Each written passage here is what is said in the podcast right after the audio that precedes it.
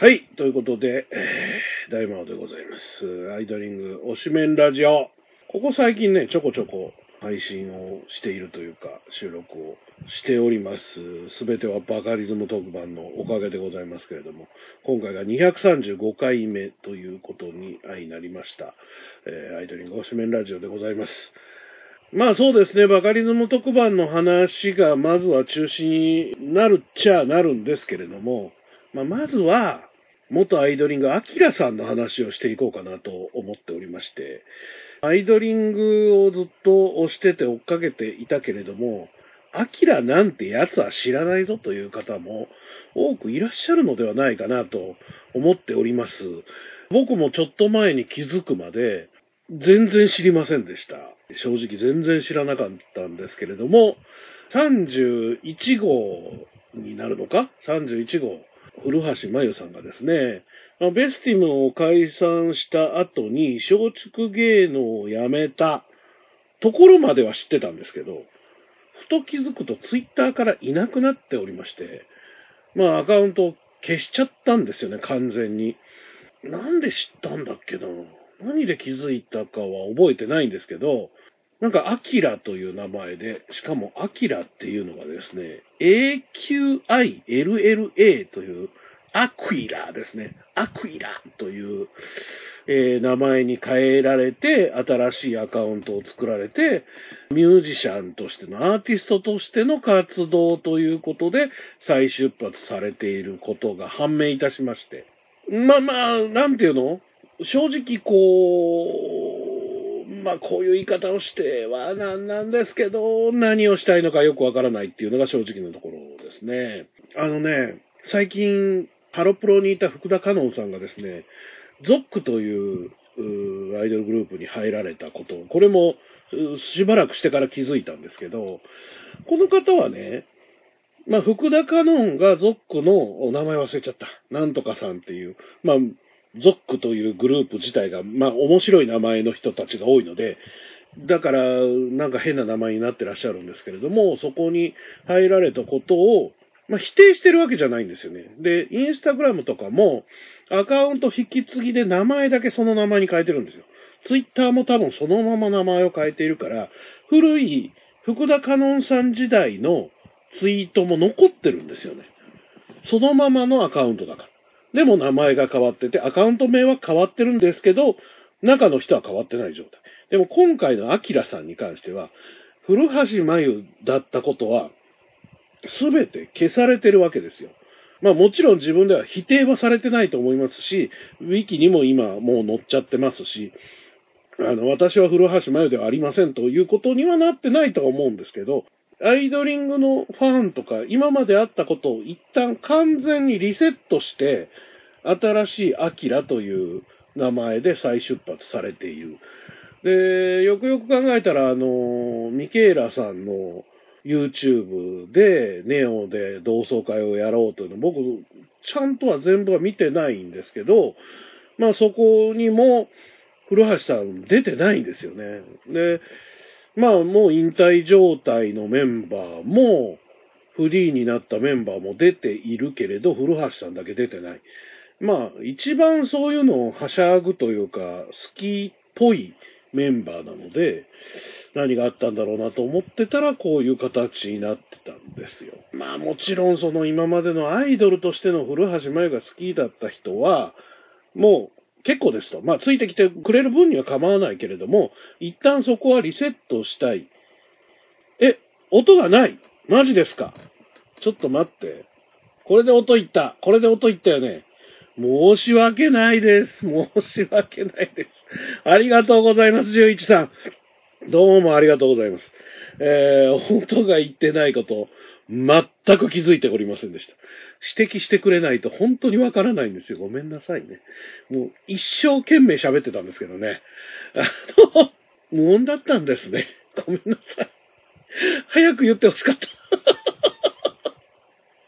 まあまあまあ、まあ、すいません。ありがとうございます。見ていただいてる方がいらっしゃるというだけで、大変嬉しく感じておりますよ。誰も見てないんじゃないかと思って収録しておりますので、はい、すいません。ありがとうございます。あの、この前に話してた分は5分ほど喋ってますけど、えー、ぜひアイドリングおすめラジオをもう一度聞いていただきましたらありがたいんですが、えー、今喋ってるのは、アキラさんのお話でございますね。あの、アキラさんって誰だろうと、アイドリングをしてたけど、アキラなんてやついなかったぞという方もですね、ぜひ AQILLA という、アクイラという名前でですね、あの、ツイッターとかを検索していただくと出てきますけれども、まあ、もともと古橋さんだった方ですね。だから、古ちゃんが何がしたいのか正直のところわからないんですよ。で、もちろん、その、なんだろう、アイドル時代は捨てて、ミュージシャンで成功した人なんていっぱいいますよ。まあ、それで成功しなかった人の方が何百倍も多いだろうけれども、成功した人だっていますけど、でもやっぱり、そこそこね、アイドリングというグループにいて、ネオというグループがあって、すでに人気を獲得していた人が、それを全て捨てて消していくというのを、次のステージに行くっていうのが、意味があるのかないのかっていうのが、わかんないんですよね。正直ね。まあ成功してほしいし、そのためにどういうふうな形でやられるのかね、今多分事務所というものはなくて、えー、おじさんか誰かがミュージシャンで、そのおじさんのレーベルから出ている状態で、事務所というのものはなさそうな雰囲気なんですけれども、彼女の今のツイッターのフォロワーが400人ぐらいしかいないんですよ。まあ正直言って、フルちゃんがこういうアーティスト活動をしていて、新しいアカウントになってやってるんだということに気づいてる人が本当に少ないんじゃないかなと思うんですよね。だから、まあもちろん見に行ったら400人のうち20人ぐらいが僕もフォローしている人、まあもちろん白地のリスナーさん関係もそうですし、おそらくいじちさんのライブの関係で知り合ったアーティストの方とかもフォローしてたりはするんですけれども、まあ今後どの形でね、もちろんその、いじちさんとかのライブとかで出ていらっしゃるのか、まあもうすでに出てらっしゃる可能性もありますからね。あれですけれども。まあその、アキラという名前になったフルちゃんが、これからどういう活動をしていって、どういう風になっていくのかというのは、まあ期待と不安と両方ある感じかな。正直、じゃあ今までのアイドリングであった古橋真由に追いつけるかっていうと、ちょっと正直微妙なところですね。まあ、この後バカリズム特番の話していきますけど、ここに出てくるかどうかが鍵になってくるんじゃないかなという気はいたします。あの、アキラという名前になって、アーティスト活動を始めて、ミケーラの同窓会企画の YouTube には現れなかったところを見るとですね、いや、わかりませんよ。呼ばれなかった可能性もゼロではありませんし、スケジュールがただただ合わなかっただけかもしれませんし、これはわかりませんけど、バカリズム特番は基本、まあ何人か、まずスタッフが呼ばないっていう人はいますけど、おそらくフルちゃんはそこにはかかってこないから来ませんかっていう話はあるんじゃないかなと思うんですよね。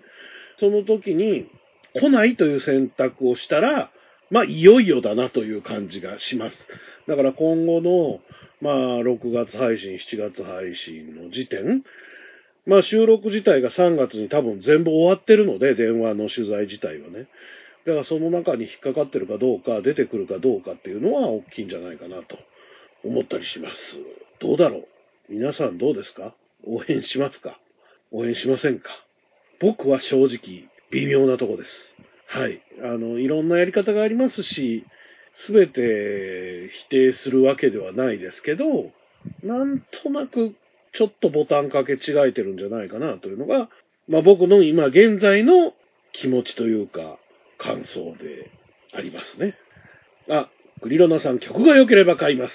あの、ぜひ見てあげてください。まずあの、アキラさんの方をね、YouTube とかにもチャンネルがあって上げてらっしゃいますので、結構なこう、ガチガチのロックっぽいものを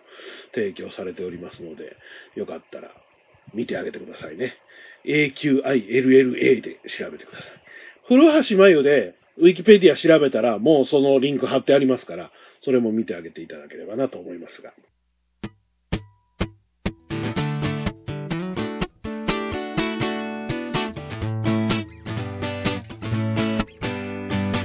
大魔王ラジオチャンネル。大魔王ラジオチャンネルはいつもあなたのそばにいます。大魔王が運営するネットラジオ、そして YouTube の各番組。大魔王春郎のグッタイミュージック帝大魔王のオタクの隠れ家。大魔王岩橋の貴族のたしなみ。分かち合うラジオ音楽館。大魔王とヒゲのクリエイターズラボ。最強最後のドルオタ工場。大魔王のお風呂ラジオ。すべての番組をぜひチェックしてください。登録もお願いします。せーの。大魔王ラジオチャンネル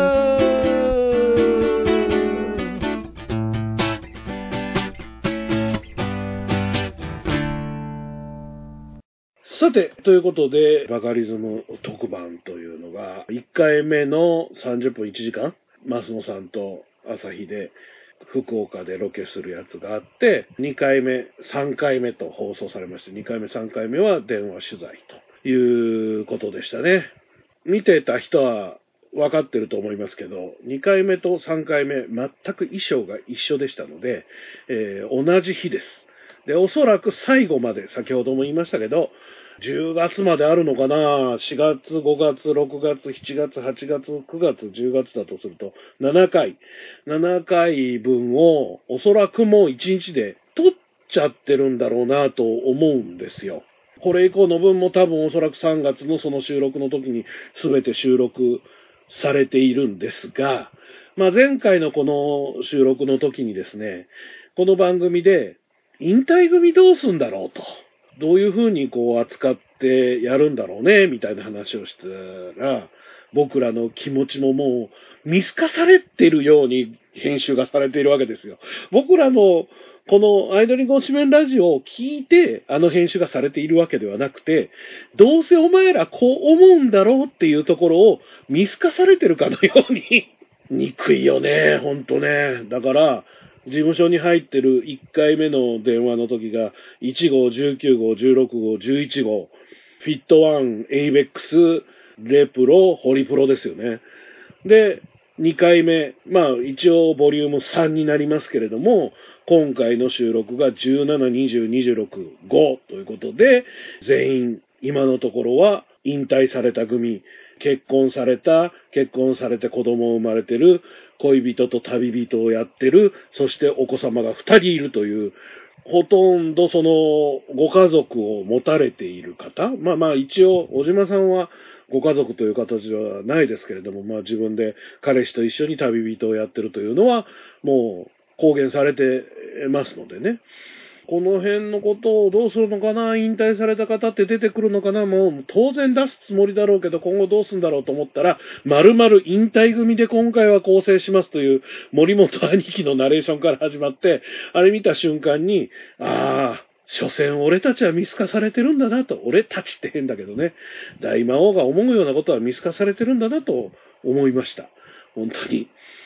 まあでもあのーそうですね、16号アミミも、まあ子供が生まれた直後とかになるから、でも出席しますよという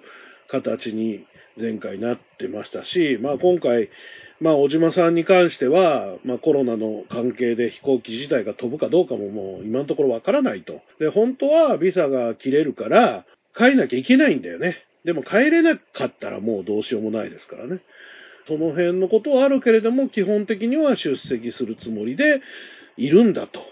いう形になっておりますね。いーちゃんの動く姿を見たのが本当に久しぶりなので、そうですね、大川さんはその後多少やってらっしゃったけど、ひーちゃんはラストライブの後ほぼ動いてる姿は見てないんじゃないかな。まあ、ミラッチョはね、なんか、あの、アイドリングを卒業した人は幸せなのかみたいな、なんか深夜の番組か何かで、朝日が訪問するっていうことで、伊藤優奈さんとミラッチョの家と訪問するっていうロケ番組を見たことありますので、その時に見ましたし、まあ今回は逆に動いてませんから、テレビ通話ではなかったと思うのでね、あれですけど、まあ今のところ3期、あ、でも、小島さんがいるから4期まで行ってるんだね。まだ5期とかは出てきてませんけど、1期、2期、3期、4期までのメンバーが出てきている状態ですね。構成が上手だなと思います、正直。本当に。先ほども言いましたけど、まず今現在事務所に入ってる方、そして最初の1回目の時は19号の立花ゆりっぺだけがラストライブに出ているんですけど、まあ、今回はミラッチョ以外の3人はラストライブ出てるんですよね。17、20、26。なんかその、その辺のバランスをすごく上手に組んでっていう感じがすごくして、まあ、所詮僕ら、フジテレビアイドリング班の手のひらの上で踊らされているのではないかという気がします。うん。そうなんじゃないですかね。なんだろう、こう、5年経って、すごくやっぱりワクワクさせていただいてますし、うんなんでしょうね、5年後の約束ってまだまだ先のことで、これ毎回言ってますけど、まだまだ先のことだと思ったらもう5年も経ったんだっていうのが、まあおじさんですからね。45から50ですから、46から51か、一緒だな。変わんねえな。あの、そんな大してあれじゃないんでね、若くもないので余計に時間が経つのが早いんですけど、個人もそうですし、まあそのアイドル界とかも含めて、いろいろあった5年間で、やっぱりね、これ例えば、そうだな、ハロプロとか、AKB48 関連、あと坂道関連で、同じことをやったら、まあ盛り上がり方がさらにまた違うんだろうと思うんですよ。同じことをやろうとすればね。お客さんの数も違うしね。アイドリングはそこまで多くないけど、やっぱり濃くて強めの人たちが結構興奮して待っている状況ですよね。今回のやっぱりひーちゃん、あいちゃん、おじま、そしてミラッチョという、すごく絶妙な4人な気がしますね。引退組という意味ではね。だから僕の予想、あくまでも今のところの僕の予想では、事務所所属組、引退組ときましたから、次はあれじゃないですかね。フリー組じゃないですかね。フリー組って言ったら誰になりますかね。トンちゃんとか。12、13、14。まあ、松竹行った人もいますね。意外とね、フリーいないんだ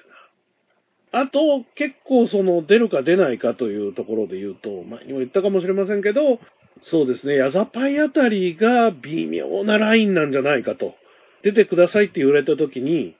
出ます、出ませんのラインが微妙なのが、ヤザパイあたりなのかなと思ってますね。それはね、さっきのアキラさんとかと一緒で微妙なラインじゃないかな。まあ引退されてるってこともあるし、今本当にその表に情報のかけらも出てこない人がヤザパイだと思うので。まあネオとかは多分そのアキラさん以外は出るんじゃないかな。ラムタンとかも、まあ今完全フリーの状態ですけど、芸能界を辞めたわけではないでしょうし、ご本人。まあ今回を見て思うのは次はやっぱりフリー組かな。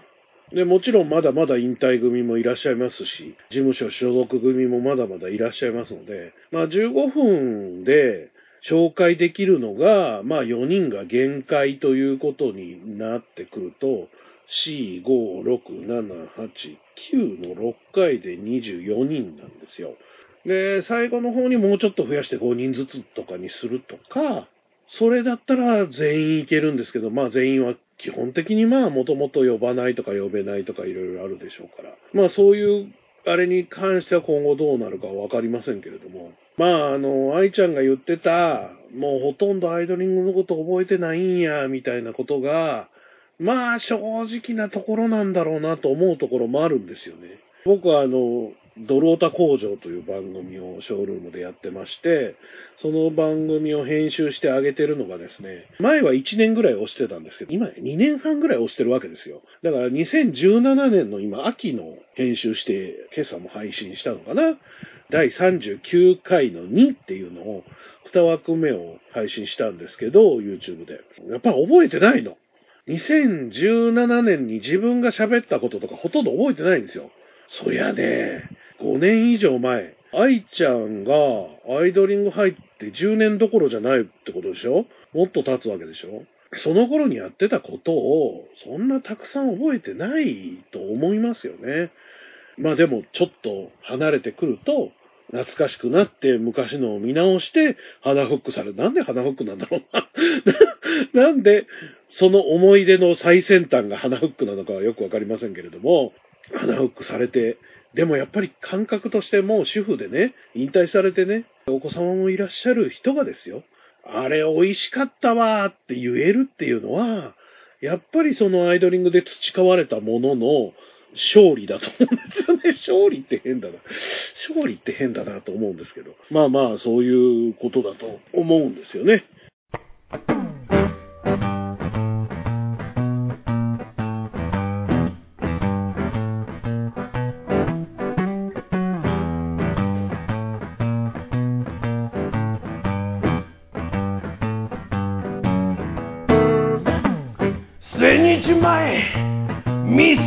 ビル2階。上がってすぐライブカフェバー。プラセボ。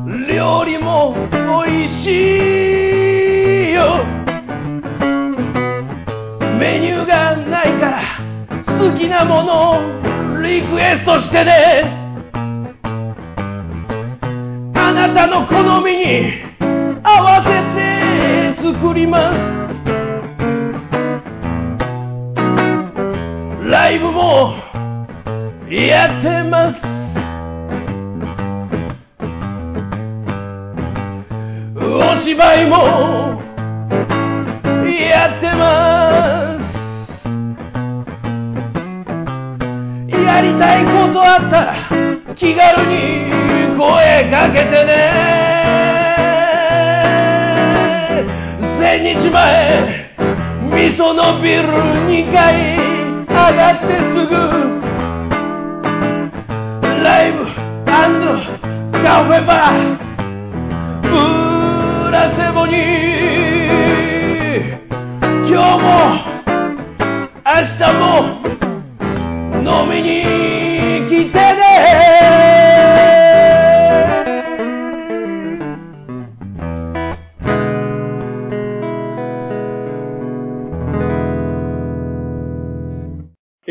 さん、今、アイドリングの CD、DVD 中古市場激アツ。買取価格高騰なう。あ、そうなの？高くなってってるんだ。中古市場激アツっていうのは、ぐんと安くなってるから買いやすいよってことじゃなくて、高騰だから今売るのちょうどいいってこと？ああ、そうなんだね。ありますよ、結構。こ、ここにはね、そんなアイドリング、ああ、でも、僕そんなたくさんは買ってないので、個別握手会とか、当時行ってませんから、個別握手会って僕多分2回ぐらいしか行ってないんですよ。何の個別握手会だったかも覚えてないけど、神戸と秋葉原1回ずつだけ、週末ずっと仕事してましたから行けなかったんですよね。そんなには行けてないし、そんなにたくさん買うほどのあれじゃなかったんですよね。だから、握手会で1枚買って1回全体握手みたいなので買ったの。でも、どの CD も10枚もないんじゃないかなと思うんですけどね。え、クリロナさん、私は野本さんが出てくれれば満足です。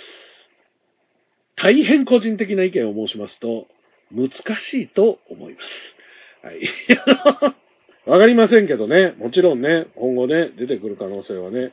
ゼロとは言いませんが、難しいんじゃないかなっていうのが僕の正直なところではありますね。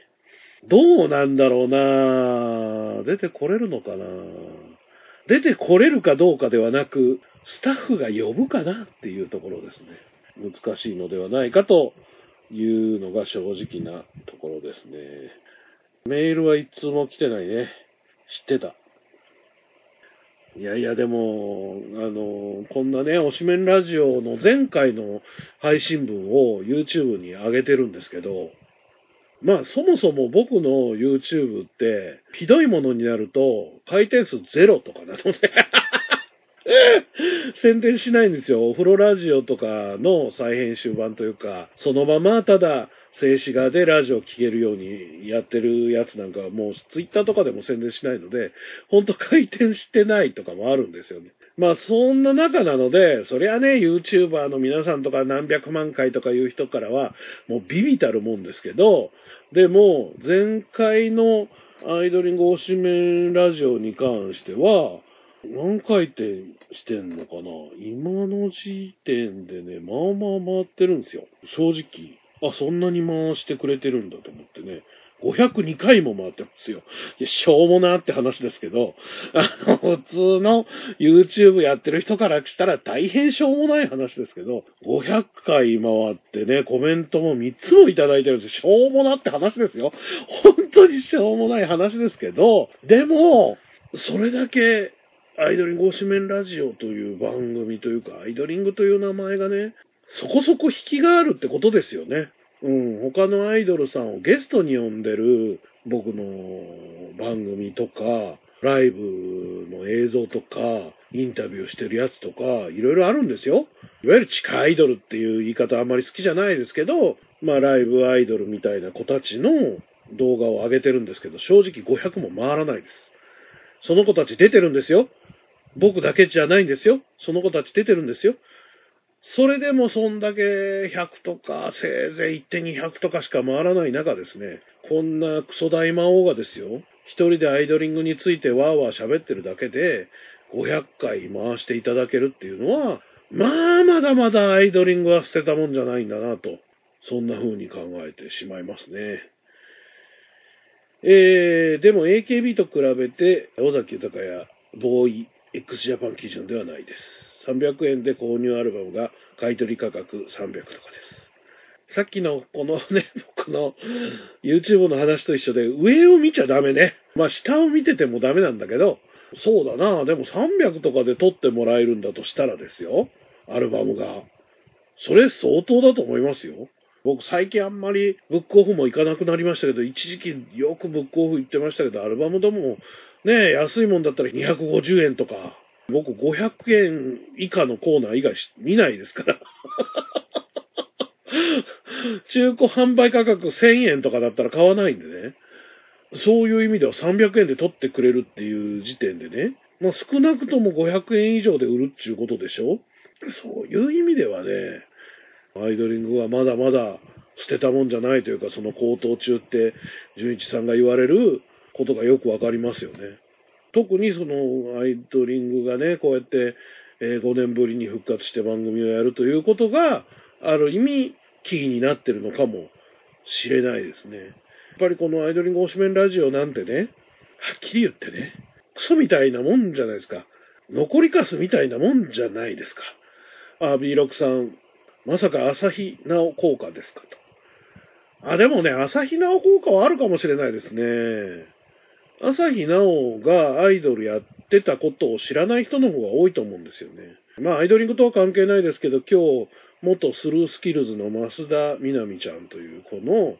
その子、松竹なんですけれどもね、その子のポコチャの配信を見てたんですよ。そしたら、え？アイドルやってたんですか？みたいな。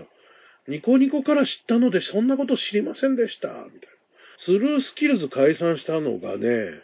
2年前、3年前ぐらいですよね。それでもやっぱりそういう人が多い。で、まあ、スルースキルズもそうですけど、アイドリングだってそうですよね。全く売れてない、全く売れてないは言い過ぎだけど、まあ正直売れてなかったですから、朝日奈央のアイドル時代を知ってる人の方が断然少ないわけですよ。だから、え？朝日奈央ちゃんってアイドルやってたの？みたいな。えちょっと映像見てみよう。YouTube さらってみたら出てきた、なおちゃんかわいいみたいなのがある可能性はありますよね。で、アイドリングのアルバム欲しいって言って買いに行ってもないと。それはもう三浦大知が好きすぎて、フォルダーの CD が欲しいけど売ってないのと一緒ですよ。一緒なのか？一緒なのかどうかわかんないけど、まあ、ちなみに、あの、藤原夏子は、あの、三浦大知が好きすぎてフォルダーのアルバムを探してました。あの、見つけたら買って、プレゼントしてあげてください。プレゼントするタイミングないかもしれませんけどね。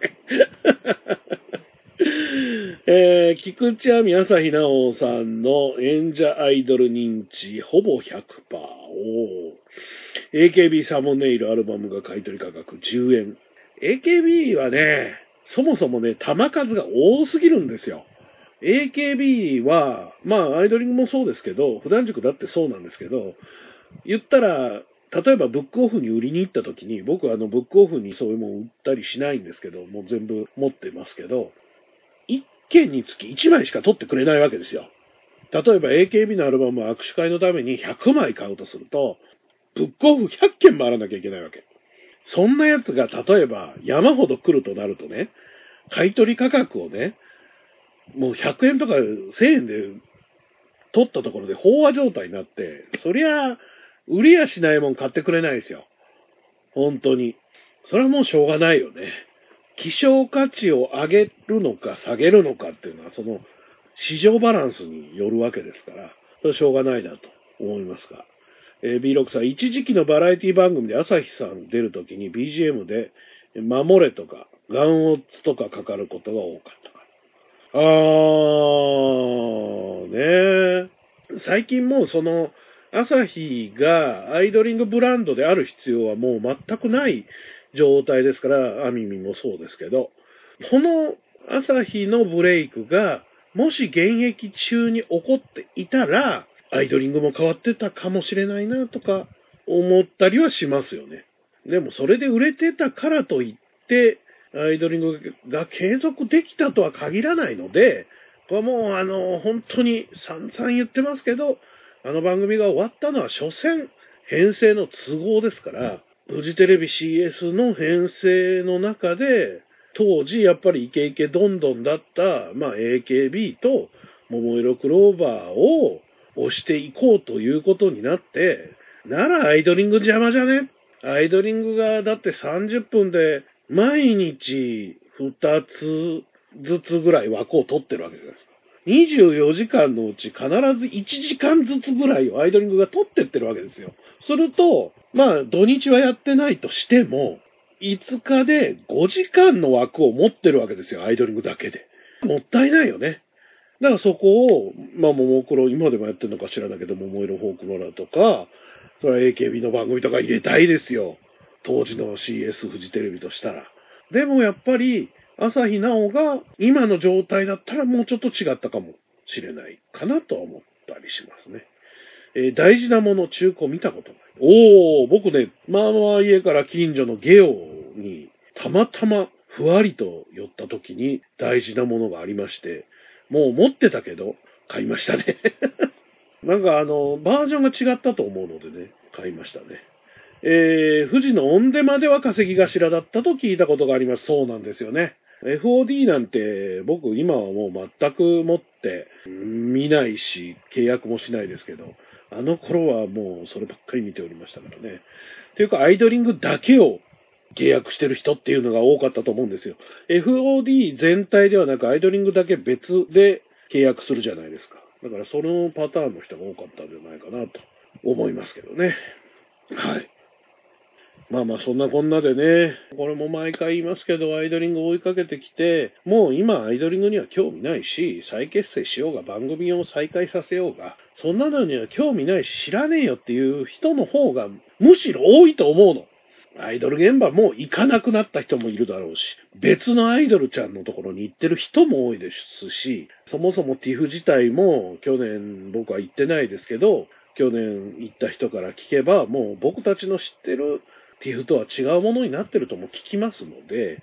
えー全然今回のことで刺さない人もたくさんいるでしょうけれども、やっぱり5年後の約束の地をですね、目指して、わらわらと集まってくる僕らみたいな人たちがですね、もうちょっと支えてあげれば、もしかしたらまた違う形で何かを見せてもらえるのじゃないかと。やっぱりいろいろ